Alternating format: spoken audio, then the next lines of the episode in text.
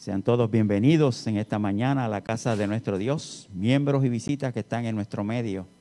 Nos sentimos gozosos de estar en la casa de Dios en esta mañana, ya que el invitado en nuestro medio es el Espíritu Santo. Y el Espíritu Santo quiere bendecir a cada uno de nosotros. Bien, vamos a, a buscar en nuestro escenario el número 131. Vamos a ponernos de pie para cantar este himno.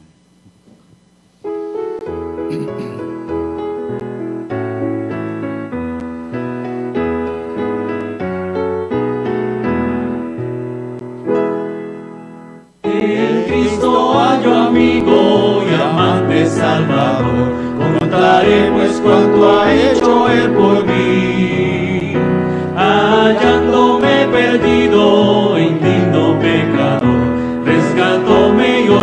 guarda para sí. Me salva del pecado, me guarda de Satán, promete estar conmigo siempre aquí. Consuela mi tristeza, me quita todo afán, grandes cosas Cristo ha hecho ya por mí. Jesús jamás me falta, jamás me dejará,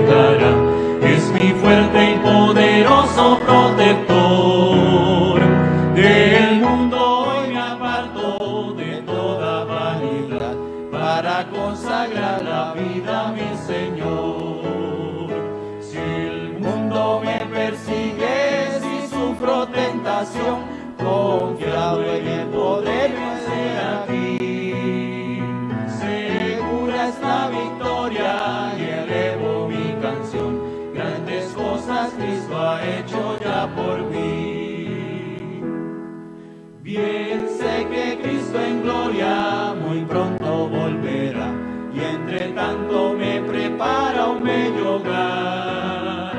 En la casa de mi Padre, mansión de luz y paz, el creyente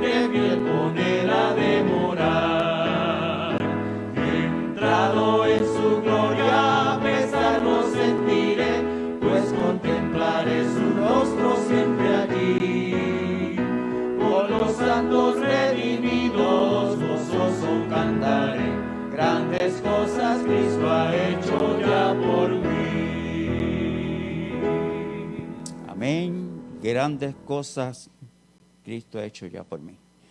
Vamos a buscar la lectura bíblica que se encuentra en Segunda de Corintios, el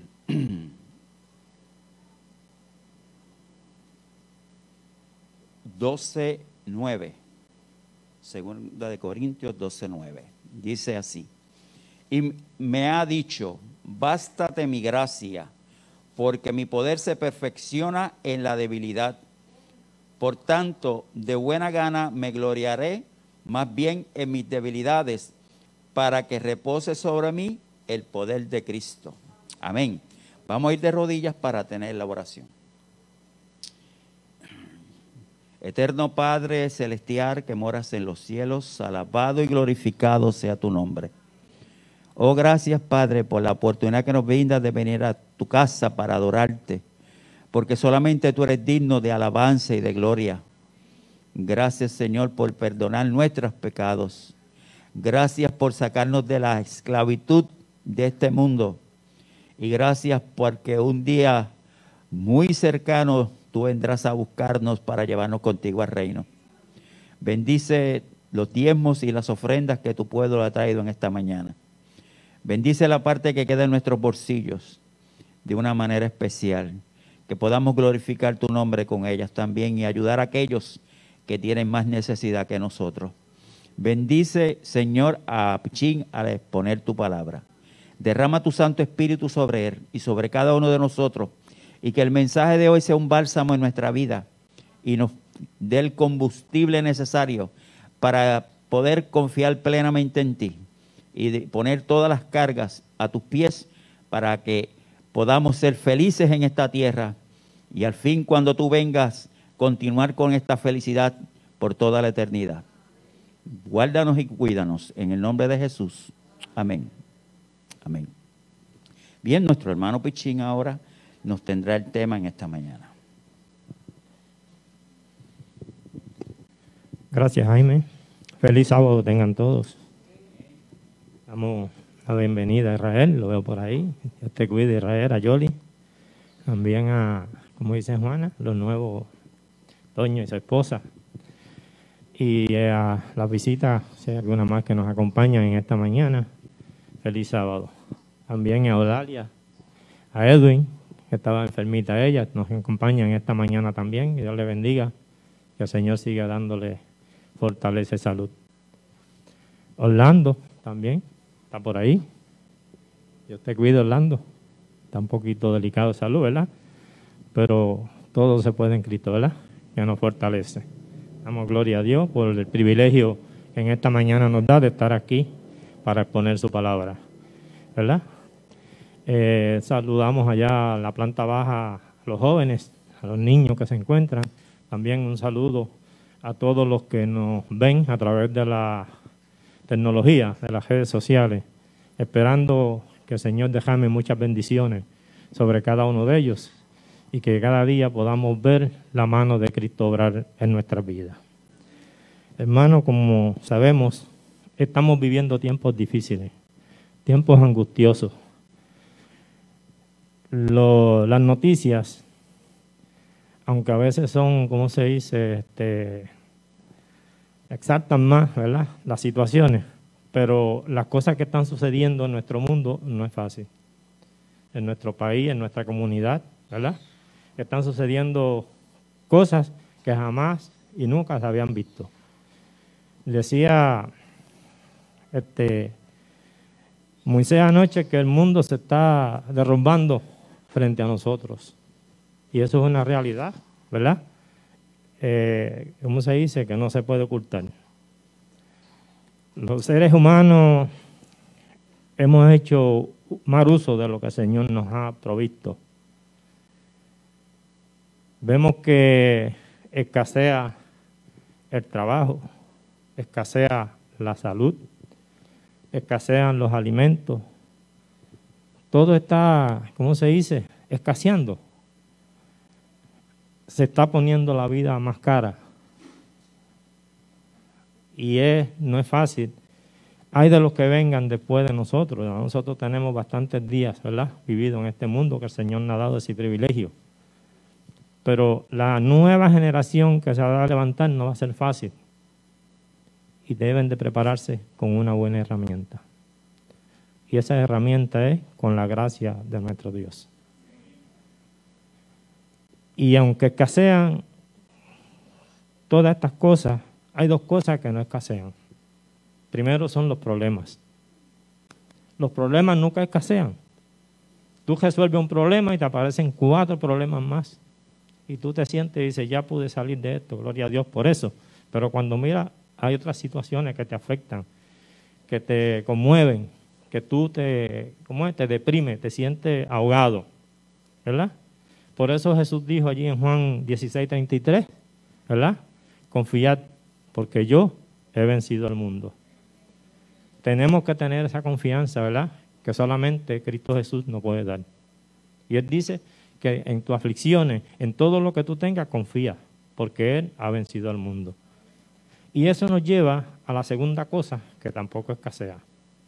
Y esa segunda cosa la vamos a encontrar en el versículo 9 de el, capítulo 12 de Segunda de Corintios. Vamos a orar.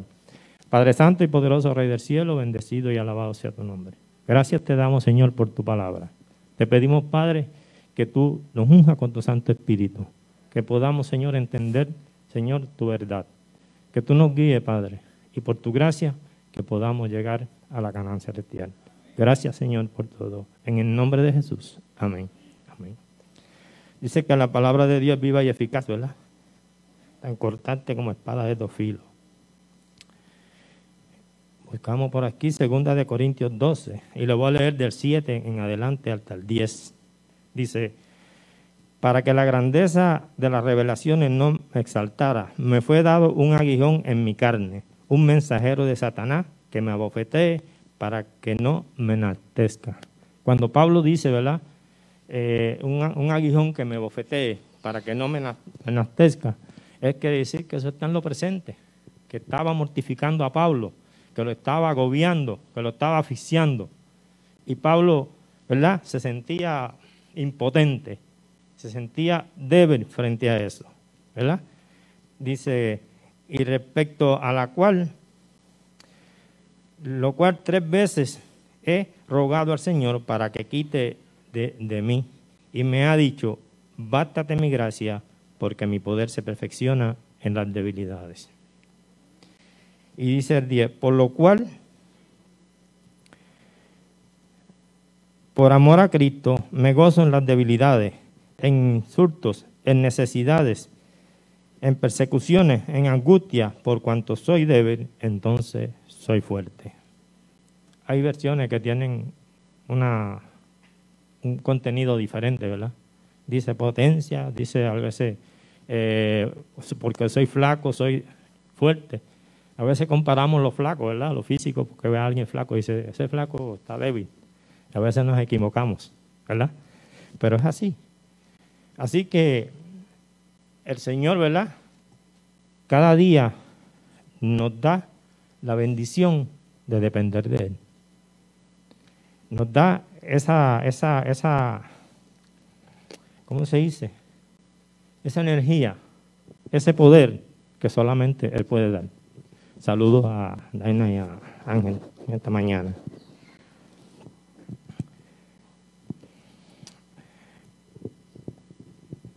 Muchos creen, ¿verdad? Cuando Pablo dice que tiene un aguijón en su carne, piensa que era el carácter iracundo de Pablo. Cuando decimos el carácter iracundo, quiere decir que Pablo era un hombre un poquito violento, ¿verdad? Fuerte, de carácter. Muchos pensaban que era muchas personas que se oponían al ministerio de Pablo, que molestaban a Pablo, que no lo dejaban accionar. Y otros piensan que era una molestia que tenía en la vista, ¿verdad? Que le afectaba, que le molestaba.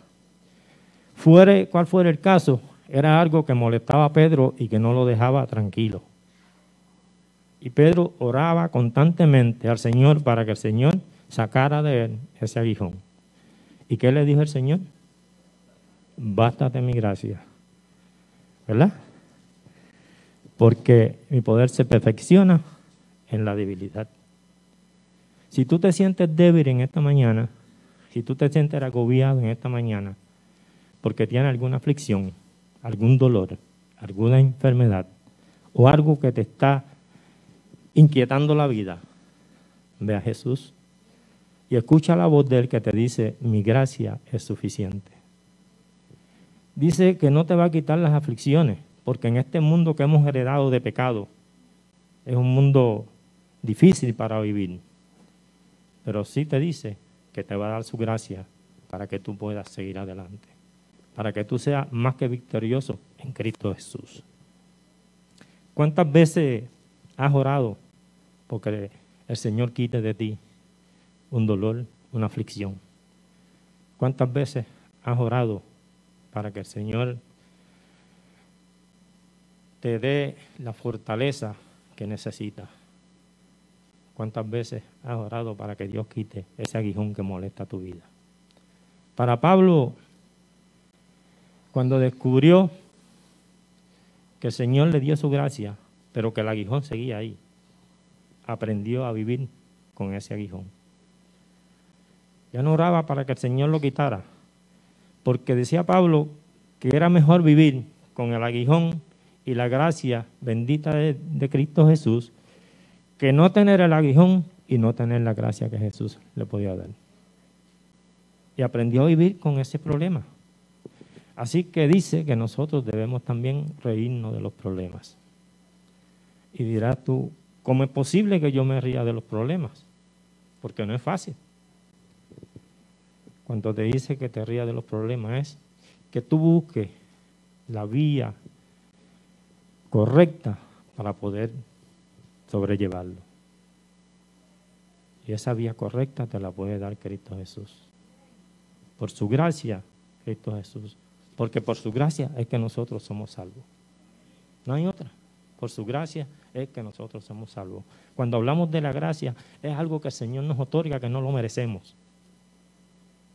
Como seres humanos, nosotros nos crearon santos, porque es así. La creación fue perfecta cuando la hizo el Señor. Pero el pecado, al entrar, desvirtuó todo el plan de Dios. Y hemos heredado un mundo imperfecto, un mundo lleno de maldad, un mundo donde dice que por las maldades el amor de muchos se ha enfriado. Y es una realidad. Esa ficción o e, e, ese afecto de hermano, de padre con hijo, ya eso se ha ido gastando, ya eso se ha ido mermando. Ha ido, como se dice, e, en, en forma de extinción.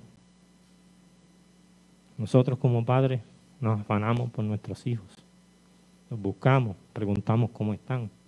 Cuando caen en una situación difícil, hacemos todo lo indecible para que ellos puedan sobrevivir y puedan salir de esa situación. Y a veces nos sumimos nosotros en el problema y ellos salen. A veces nos sumimos nosotros dentro del problema y nos quedamos con la situación y los hijos a veces salen al flote. Y cuando salen, muchas veces se van, se alejan hay muchos agradecidos que llegan. Y nosotros los ponemos siempre en la mano de nuestro Señor Jesucristo. Que su gracia le sea otorgada también, porque eso es para buenos y para malos. El problema está en tu decisión. ¿Tú la aceptas? Porque tú abres los ojos y mira cuánta gracia te está dando Dios en este momento. Porque el Señor no dice, mi gracia me, te será dada, sino mi gracia te es dada. Y eso es ahora, en este momento. Es dada ahora. Si tú oras, a la vez que tú oras porque esa gracia sea vertida en ti, la vas a recibir en el mismo momento. Porque tú estás aceptando ese poder de Cristo Jesús en tu vida. Y te va a gozar de las afrentas, de las aflicciones, de las necesidades, de las persecuciones. Porque la gracia de Cristo Jesús es poder en tu vida. La recibimos por amor. Todo lo que el Señor hace en nuestras vidas es por amor. Cuando el Señor no quita el aguijón de tu vida, es porque quiere que tú contemples tu vida, que tú hagas un examen completo de quién tú eres, de qué posición te encuentras. Y cuando tú descubres eso, vas a ver y vas a escuchar la voz de Dios diciéndote, mi gracia es suficiente. Porque estás reconociendo tu debilidad.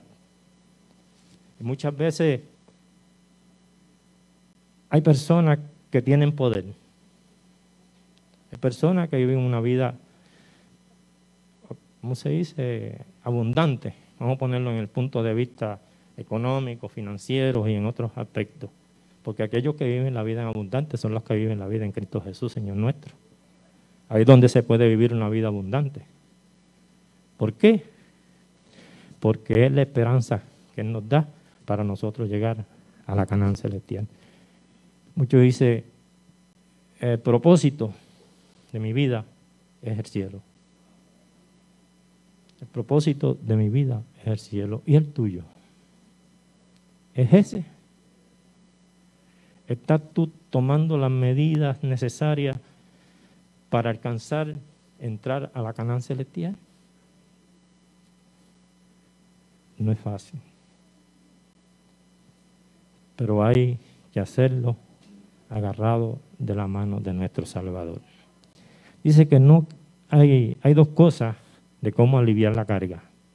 Hay dos cosas de cómo eh, soportarla, en otras palabras. Una es tratando de sacar un poco del peso y otra es fortaleciendo los hombros que la cargan. Y la única manera que tú y yo podemos fortalecernos es a través de Cristo Jesús. Anoche estábamos aquí en la iglesia y estaba Vanessa hablando de, de un testimonio, ¿verdad? igual que Eh, Brenda trajo un testimonio hermoso de una señora, ¿verdad? Que ella conoce. Y decía Brenda que no se cuestiona a Dios. Y eso es una realidad. A Dios no se le pregunta por qué. Y si alguna pregunta le tenemos que hacer a Dios, vamos a preguntarle para qué. ¿Para qué yo estoy pasando por este momento de angustia, de dolor, de aflicción con los aguijones que tengo en mi vida?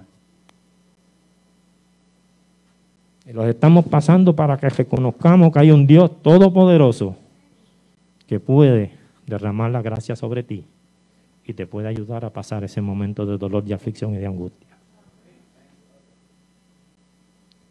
Esta vida es pasajera. Somos peregrinos aquí en la tierra. Lo que nosotros recibimos aquí, lo que nosotros pasamos aquí, me disculpa, porque es que la mascarilla esta me molesta un poquito, ¿verdad? Se baja. Eh, tiene su recompensa si la canalizamos debidamente. Si no nos caemos al punto de que podamos desmayar. Porque hay situaciones que nos arrastran, que llevamos dentro de nosotros mismos, que a veces nos hacen un poquito débiles. Y nos debilitamos de tal manera que a veces nos olvidamos de que hay un Dios en los cielos. Y eso casi le estaba pasando al apóstol Pablo en su situación. Pablo era un hombre fuerte, un hombre versado, un hombre ilustrado. Pero en el momento del dolor, de la angustia, ya estaba flaqueando. Porque cuando Pablo se arrodillaba y rogaba tres veces al día porque el Señor le quitara su aguijón, era que ya no soportaba más. Pero a pesar del dolor, de la angustia que Pablo sentía, en el dolor que fuese, a pesar, siempre dependió de Cristo Jesús.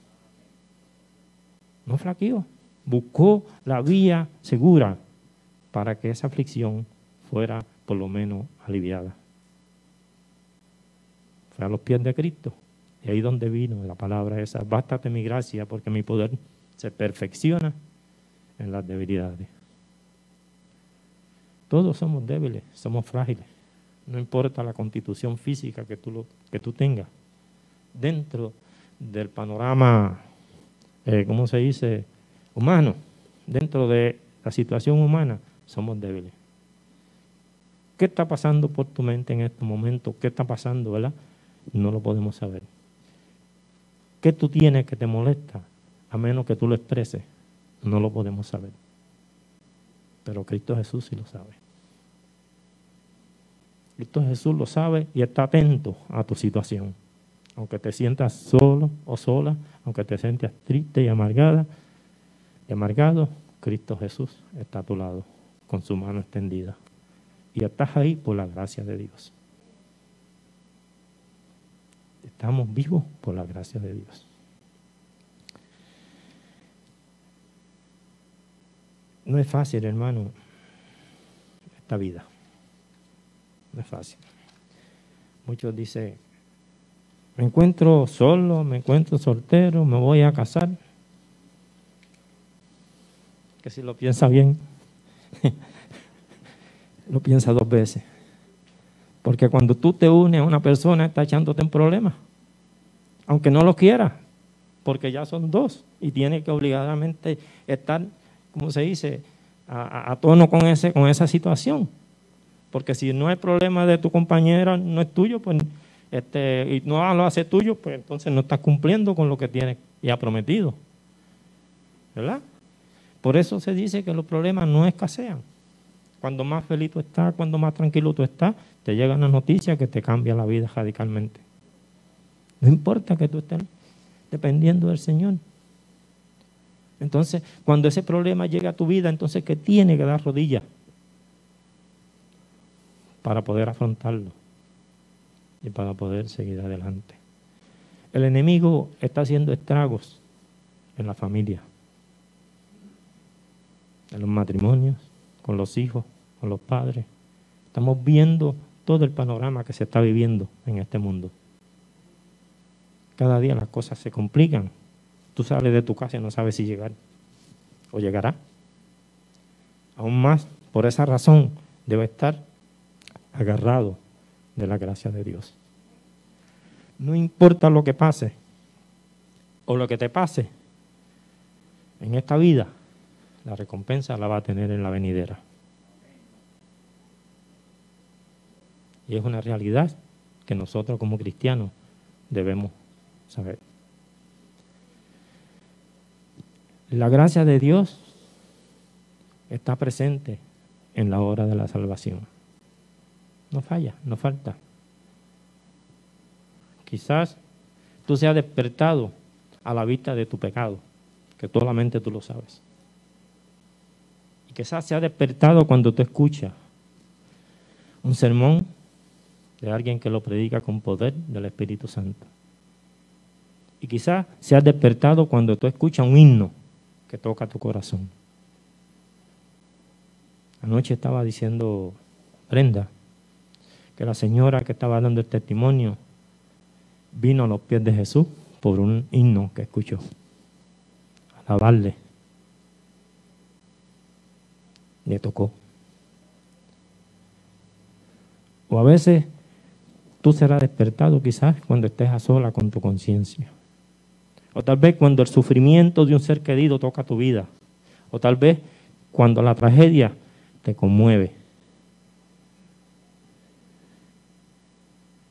Pero ten por seguro que la gracia de Dios te acompaña.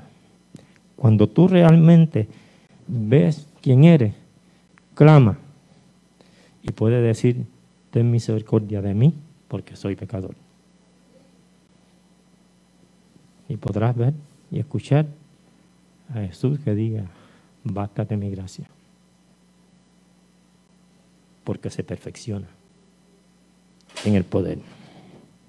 La gracia de Dios es suficiente en la hora de la tentación. La tentación es universal. Es tan universal que hasta Cristo fue tentado cuando estaba en el desierto, con la diferencia que Cristo no pecó. Pero la tentación se adapta y varía de acuerdo a nuestras necesidades nos acompaña cuando caminamos en la acera, cuando vamos de compra. Y es tan atrevida la tentación que nos acompaña hasta la iglesia. Y a veces llega hasta arrodillarse con nosotros también. Cuando tú veas que la tentación te está haciendo a punto de caer, abre tu corazón a Jesús. Y Él te dirá, bástate mi gracia porque mi gracia es suficiente para ti. Verá la mano de Dios obrar en tu vida. Que aunque seas débil o flaco, como quieras llamarle, hay poder. Se perfecciona en la debilidad.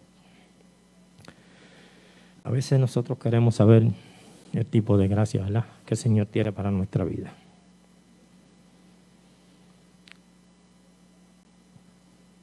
Cuando en una ocasión, un misionero se encontraba en África y dedicó su vida a proclamar el Evangelio. ¿Y sabe quién era Teodoro Roosevelt?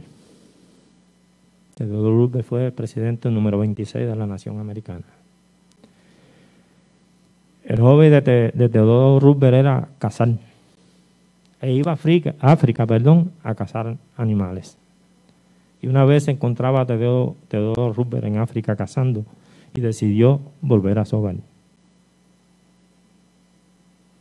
Y cuando fue a entrar al barco que lo iba a traer a su destino, o a llevar a su destino en aquel momento, dice que hubo un protocolo, como le llaman.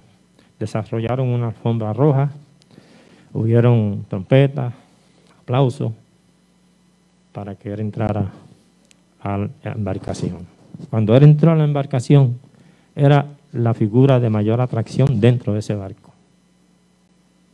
Pero también en ese momento abordó el barco el misionero que estaba en África. Ya un anciano había perdido a su esposa, sus hijos se habían ido, lo habían dejado solo y él decidió regresar a su hogar. Porque la gracia de Dios está también a la hora de la tristeza. Cuando te abates, cuando te afliges, la gracia de Dios te puede ayudar a levantar. Y este misionero miraba cómo a Teodoro Roosevelt lo aplaudían, lo adulaban, lo buscaban, la gente buscaba la forma de acercarse para tener, ¿cómo se dice?, interactuar con él. Mas, sin embargo, el misionero pasó desapercibido. Ni siquiera nadie lo saludó, nadie ni lo miró. Y eso causó en él una tristeza. Cuando llegaron a San Francisco, Estados Unidos, fue la misma historia. Desarrollaron las formas rojas, salió Teodoro Roosevelt, hubo campanas, hubo aplausos, el barco hasta tocó su silbido. El misionero salió sin que nadie tampoco lo saludara ni se diera cuenta que estaba dentro de esa multitud. Eso causó tristeza fuerte en el corazón del misionero. Cuando se fue y se hospedó en un hotel baratito, dice, ¿verdad? La, la reseña. El misionero a la hora de acostarse se arrodilló junto a su cama y le dijo, Señor, yo no entiendo. Yo dejé mi vida por ti en África. Perdí a mi esposa, mis hijos me dejaron, envejecí, ya casi ni puedo valerme por mí mismo, yo no entiendo. Y dice que en un momento dado le vino una visión al misionero y vio a Jesús que bajaba y le puso la mano en el hombro. Le dijo, hombre misionero, tú no has llegado a tu hogar. Con esto le dijo que no necesitaba que lo aplaudieran, que lo saludaran, que le tendieran la alfombra roja. No le dijo eso. Le dijo, tú no has llegado a tocar. El Romano 8, 18 dice que las aflicciones de esta vida no se comparan a la gloria venidera que el Señor tiene cuando entremos a la canal celestial. Dice que no se compara. Lo que tiene el Señor para ti y para mí es mejor. Cuando tú aceptas al Señor y caminas de acuerdo a los mandamientos y preceptos del Señor, va, tu hogar o tu patria va a ser la celestial. Y cuando tú vayas entrando por esas puertas perdinas, habrá un séquito de ángeles que te darán la bienvenida, que te, que te saludarán y te darán ovación. Los halagos del ser humano en esta tierra a veces son de hipocresía, a veces son de conveniencia. Pero lo que te da Cristo Jesús es por amor, porque te ama, porque quiere que tú seas partícipe de su gracia. Él desea, amigo y hermano, que me escucha, que me ve, joven, allá en la planta baja. Si hay alguno que tiene algo que confesar al Señor, que se lo confiese. Es un asunto personal, porque la gracia de Dios está para perdonar los pecados. Y Él perdona a los sumos, porque es la gracia que perdona toda, toda transgresión. Les promete que te los borrará, que los echará al profundo de la mar, que jamás los sacará a flote. Porque cuando Cristo perdona, perdona de verdad. Y renueva de verdad. Y fortalece de verdad. Porque la fortaleza se perfecciona en tu vida. Pero se perfecciona cuando tú le permites a Cristo Jesús que lo haga. Cuando tú oras porque el Señor obra en tu vida de una forma maravillosa, el Señor lo hace. Si tú tienes una condición de enfermedad y no se te va, el Señor te va a dar la fortaleza para vivir con ese aguijón que quizás te moleste un poquito, pero va a encontrar la paz, porque el Señor dice que su paz Él la da para que confíe en Él. Él dice que no te abandonará, que no te dejará, porque Él te ama. El amor es incomparable. Dice que el Señor nos ama tanto que el Espíritu Santo intercede con alaridos indecibles. No hay forma de tú interpretar en la forma que el Espíritu Santo obra por ti o intercede por ti. ¿No la hay? Así lo dice la palabra y yo lo creo. Porque la Biblia es la palabra de Dios y la palabra de Dios es viva y eficaz. Es vida para ti y vida para mí. Y dentro de ella, cuando nos adentramos, cuando buscamos, cuando escudriñamos, sabemos que la gracia de Dios es más que suficiente para darnos a nosotros la oportunidad de mejorar en este mundo, de vivir, de sobrellevar todo aquello. Hay personas que están pasando por aflicción fuerte, que a lo mejor han perdido hasta la esperanza. Porque es así a lo mejor han perdido hasta la esperanza. Pero nosotros como cristianos oremos fervientemente para que la mano de Dios y la gracia de Dios sea sobre ellos. Que aprendan a vivir de esa forma. Y si no, que consigan los recursos necesarios y que el Señor ilumine a la médico, a toda persona que le sea útil para poder una vida de calidad a la persona que pasa esa aflicción, ese dolor. A veces esta situación que estamos viviendo, ¿verdad? De pandemia, nos cohibe de hasta tocar a la persona. Pero nosotros sabemos como cristianos que a veces un abrazo en un momento preciso hace revivir a un ser humano. Porque tiene una necesidad apremiante e independientemente por la situación que esté pasando, esta situación nos cohibe a nosotros de hacerlo.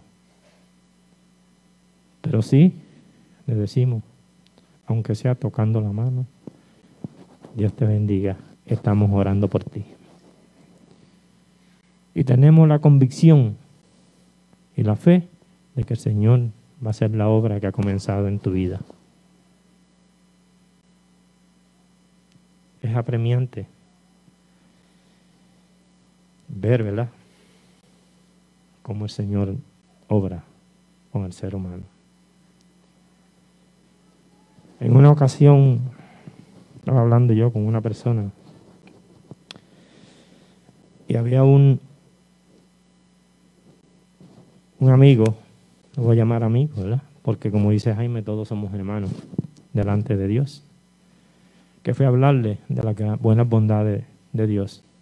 Y esa persona era un, un ser que estaba viviendo una vida no adecuada. Era un borracho, ¿verdad?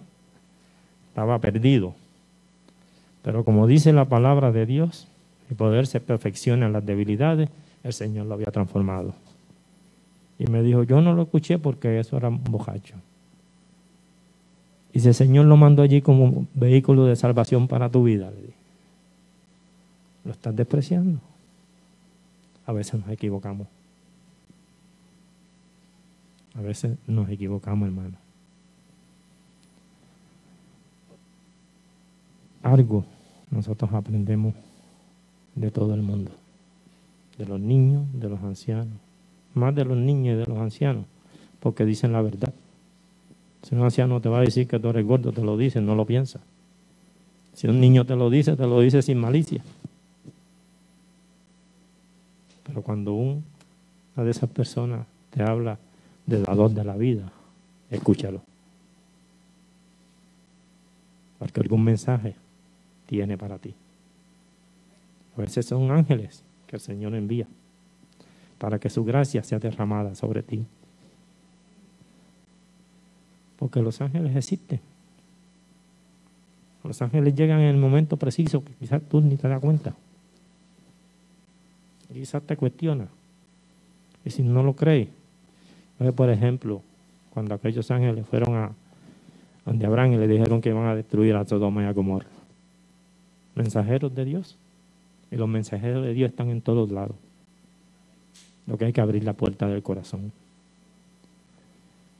Yo te invito en esta mañana, hermano, que tú abras tu corazón a Cristo. Que tú le cuentes tu dolor, tu aflicción, tu angustia. Y que escuche por unción del Espíritu Santo decir, mi gracia es suficiente para ti. Que Dios te bendiga. Que la paz del cielo sea contigo. Que Dios bendiga a toda tu familia. Si hay algún enfermo en la familia, que sí, que lo sabemos que los hay. Pedimos al Señor que le abrace, que le dé su paz, porque Dios cumple su promesa. Jesús no falla, nosotros sí. Que la promesa del Señor sea viable para tu vida y para los tuyos. Que te vayas de aquí en esta mañana con la seguridad de que te acompaña la gracia de un Dios todopoderoso. Hermano que me escucha, que me ve, pon tus aflicciones en las manos de Dios y verás que vas a tener paz. A Dios sea la gloria. Amén. Amén. Vamos a estar en pies para orar.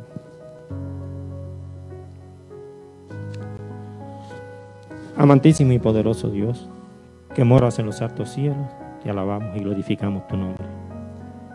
Damos gracias, Señor, por tu bondad, por tu misericordia.